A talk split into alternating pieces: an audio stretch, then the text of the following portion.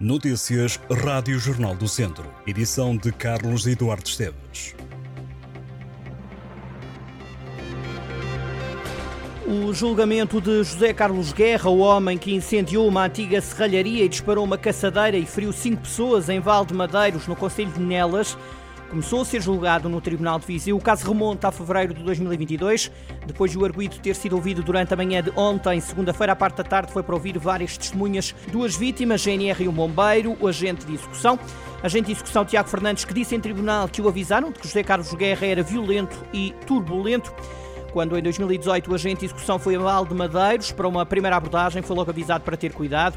Perante o coletivo de juízes, contou que, por precaução, fez um requerimento onde pedia o apoio das forças de segurança. Mas um despacho do Tribunal, em 2021, dava conta de que Tiago Fernandes deveria ir ao local sem esse apoio uma vez que José Carlos Guerra se havia mostrado disponível para abrir a porta de casa. Em janeiro de 2022, José Carlos Guerra recebeu uma carta onde é avisado dessa visita do agente de execução. Nem um mês depois, o agente deslocou-se à antiga serralharia e mal podia imaginar o que viria a acontecer. Em tribunal, o agente de execução disse ter visto fumo quando chegou à serralharia e confessou ter percebido do que era a ele que José Carlos Guerra queria atingir. Defendeu que o arguído sabia bem em quem queria atirar. Além de Tiago Fernandes, foram ainda ouvidos o pai, que o acompanhou naquele dia, o militar da GNR atingido na perna, Carlos Cardoso, e Luís Abrantes, bombeiro atingido no abdômen. José Carlos Guerra está acusado pelo Ministério Público de 12 crimes 5 por homicídio, 4 por coação agravados, um crime de incêndio, explosões e outras condutas especialmente perigosas, um crime de detenção de arma proibida e outro de resistência e coação sobre funcionário. As barragens da região de Viseu continuam praticamente com o mesmo nível de água no final de maio, relativamente ao mês de abril. Maio foi um mês marcado sobretudo pelo calor e pouca chuva, e apenas nos últimos dias houve uma mudança do tempo com precipitação no distrito.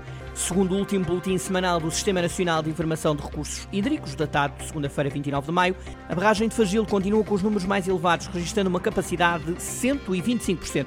A albufeira que serve os conselhos de Viseu, Mangualde, Nelas e Penalvo do Castelo tinha retido menos água nos últimos tempos devido à abertura das comportas. À semelhança de abril, os números continuam a apontar para uma capacidade acima do valor máximo. De acordo com o Sistema Nacional de Informação de Recursos Hídricos, a barragem de Vilar, que serve o norte do distrito, está com 89% de água armazenada, praticamente o mesmo número em comparação com o mês anterior. Em Oliveira de Frades, a barragem de Ribaradio também manteve o armazenamento.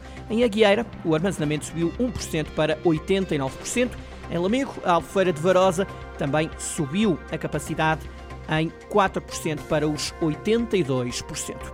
A cidade de Viseu recebeu esta manhã a visita dos observadores internacionais da Associação das Capitais e Cidades Europeias do Desporto, no âmbito da candidatura que o município apresentou em agosto do ano passado para ser a cidade europeia do desporto em 2024. As ruas da cidade, com destaque para o centro histórico, encheram-se de crianças e jovens a praticar diversas modalidades desportivas, do futsal ao basquetebol, passando pelo xadrez, judo, ciclismo, corrida ou jogos tradicionais. Viseu mostrou-se aos observadores e as modalidades adaptadas aos cidadãos com deficiência também foram divulgadas. Durante dois dias, os observadores estarão em vários pontos da cidade para ver programas e projetos que a Câmara de Viseu tem desenvolvido e que promovem a prática de desporto e a atividade física.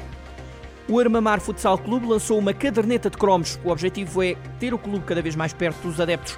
A conversa com o Jornal do Centro, Hernani Duarte, presidente do clube, garante que esta iniciativa estava há algum tempo guardada no armário e o responsável lembra que os mais novos gostam de colecionar cromos e que o objetivo da academia e que o objetivo da caderneta é uma forma de os pais, os amigos e a escola terem conhecimento das equipas que o Armamar tem.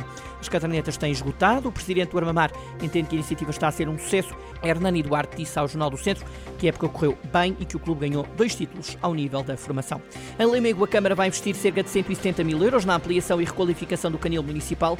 O projeto permitirá o acolhimento de mais 100 animais, duplicando a atual capacidade do abrigo Centro de Recolha Oficial. A obra foi entregue ao empreiteiro através da assinatura do auto de consignação.